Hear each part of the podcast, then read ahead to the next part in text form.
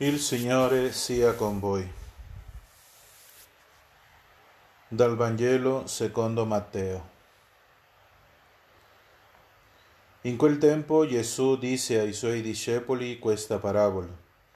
Il regno dei cieli sarà simile a dieci vergini che presero le loro lampade e uscirono incontro allo sposo. Cinque di esse erano stolte e cinque sagge le stolte presero le loro lampade, ma non presero con sé l'olio. Le sagge invece, insieme alle loro lampade, presero anche l'olio in piccoli vasi. Poiché lo sposo tardava, si assopirono tutte e si addormentarono. A mezzanotte si alzò un grido. Ecco lo sposo, andateli incontro. Allora tutte quelle vergini se, si destarono e prepararono le loro lampade. Le stolte dissero alle sagge, dateci un po' del vostro olio, perché le nostre lampade si spengono. Le sagge risposero, no, perché non venga a mancare a noi e a voi. Andate piuttosto dai venditori e compratevene. Ora, Mentre quelle andavano a comprare l'olio, arrivò lo sposo, e le vergini che erano pronte entrarono con lui alle nozze, e la porta fu chiusa. Più tardi arrivarono anche le altre vergini, e incominciarono a dire, Signore, Signore, aprici. Ma egli rispose, In verità io vi dico, non vi conosco.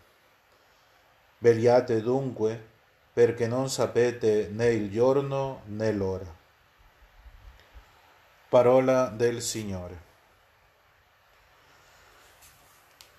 Oggi celebriamo la festa di Santa Teresa Benedetta della Croce, Edith Stein, eh, il suo martirio, no? una donna che ha cercato la verità propriamente per quello che ha studiato, la filosofia, eh, ma non è diciamo arrivata alla fine alla verità, eh, ma ha pensato che veramente sì, ma non è arrivata alla verità piena, no? che è Gesù Cristo. È interessante la sua vita, eh, qualche aspetto importante e soprattutto quello che sappiamo bene, che i santi fanno delle cose ordinarie, cose straordinaria. Vuol dire sempre con eh, l'intervento di Cristo nella vita. No? Quando Cristo interviene nella vita già non è una cosa comune, è una cosa che ci porta a seguire a Dio e anche a seguire il nostro cammino verso la santità. Eh, lo stesso è successo con Santa Teresa Benedetta perché eh, raccontava un po' eh, che lui è andato a, a visitare una vedova e anche sperava di trovarla eh, come di solito, no? con la tristezza, eh, con questa apatia propria, diciamo, di confrontarsi l'uomo con la morte, soprattutto di, di, un, di un, marito, no? una, una, morte vicina. E quando è arrivata eh, ha fatto eh, un po' stupita perché ha visto che eh, questa donna era serena, tranquilla, no? e le ha detto come è possibile questo no? di fronte alla situazione che vivi e anche le ha risposto per la fede. E lui eh, certamente aveva cercato tutta la verità, studiato tutto, ma non aveva ascoltato neanche meno eh, studiato un po' questa questione della fede e, e quando si mette a, a studiare questo eh, vede che la fede propriamente non è uno studio, ma è una, un incontro nella vita. E quando incontra Gesù Cristo, quando incontra questo amato, eh, la sua vita cambia, come è successo con qualcuno no? eh, eh, che la vita sua no? ha cambiato quando ha trovato a Gesù Cristo, quando ha trovato la Chiesa quando ha trovato soprattutto l'amore. Per questo la liturgia di oggi è, è caricata di, dell'amore, di questa relazione tra l'amato e l'amata. No? Eh, la prima lettura ci presenta il profeta Osea quando parla a questo popolo. È Dio che condurre a questo popolo al deserto e gli parla al suo cuore. Questo fa Dio con ognuno di noi e, e, e mm, diciamo il vero amore non è, è proprio de, eh, certamente l'attrazione.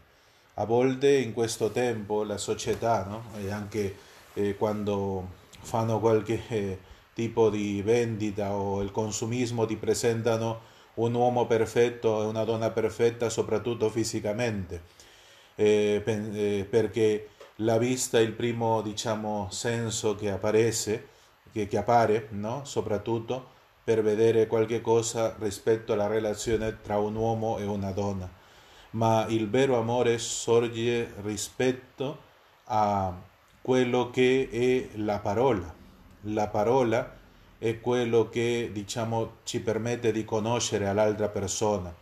A volte sempre eh, la prima impressione è quello che eh, a volte mette a tutti noi in assombro, ma dopo quando parliamo a volte eh, sempre c'è qualche rifiuto, no? Però quando conosciamo anche una persona con le sue parole, eh, la sua voce soprattutto, eh, quello in una relazione di, di, di, tra un uomo e una donna origi, eh, fa l'origine dell'amore. Perché dico questo? Perché Dio fa lo stesso con noi, Dio ci parla, Dio non è diciamo un innamorato che ci abbandona, al contrario, eh, veramente cerca sempre l'uomo, perché dice qui il profeta, ti farò mia sposa per sempre, no? a volte è una diciamo contraddizione con lo che succede oggi, no? il divorzio che appare no? come una risoluzione davanti a un errore, no? Tra, possiamo dire un errore dell'amore che non è veramente quello, perché se conosciamo il vero amore questo dura per sempre. No? E tu conoscerai il Signore, no? conoscerai anche il verbo originale parla un po', dice, dice penetrerai, è diciamo entrare in, no? E rimanere, è come mettersi, no? In una persona e questo farà Dio in noi.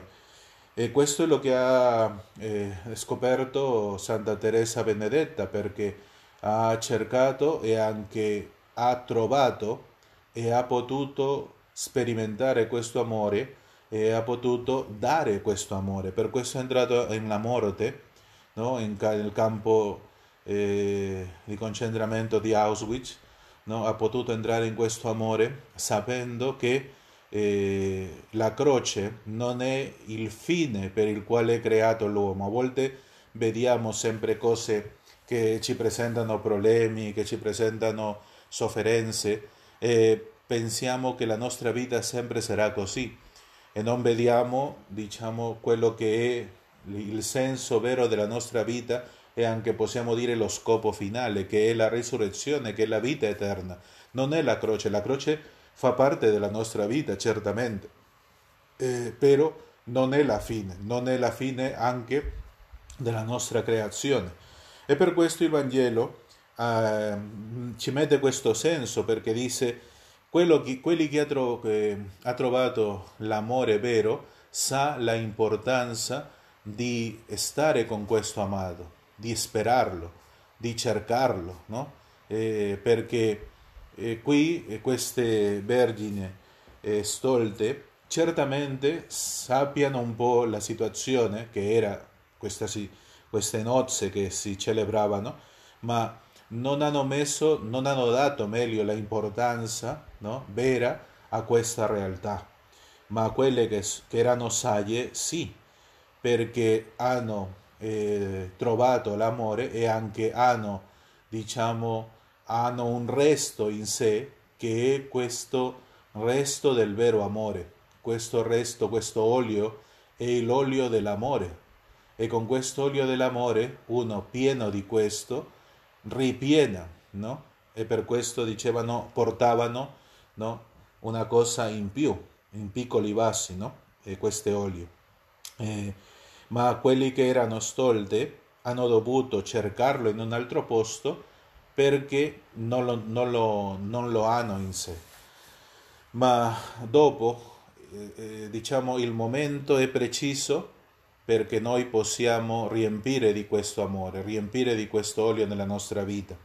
E per questo io spero che la frase con, la quale conclude il Vangelo, eh, veliate perché non sapete nel giorno né l'ora, non è tanto in riferimento alla nostra morte, che può essere, ma in questo caso io penso che è un riferimento al momento nel quale eh, ci eh, incontreremo con Dio, no? quando Dio appare e possiamo entrare con Lui per la relazione amato-amata in questa festa e vivere la nostra vita nell'eternità, o, oppure se non abbiamo questo, eh, resteremo fuori e ci dirà Cristo non ti conosco. E, um, e magari con, to- con, tutte le cose che possiamo aver fatto, sì, certamente, ma il Signore ti dirà non ti conosco perché non riconosco in te l'amore, non vedo in te questo amore che io ho messo primo in te, diciamo come diceva Osea, è Cristo chi cerca, è Cristo chi innamora, possiamo dire, e dopo questa risposta dell'amata, no? questa risposta che non è una risposta soltanto verso l'amato, ma per tutti. Per questo eh, la santità è questa espressione dell'amore di Dio verso l'uomo, perché possiamo vedere come in persone concrete, che noi anche lo siamo e siamo chiamati a questa realtà, possiamo arrivare in un momento che ci troviamo a Dio, nella nostra conversione, trasformare la nostra vita e andare alla realizzazione piena che è la santità.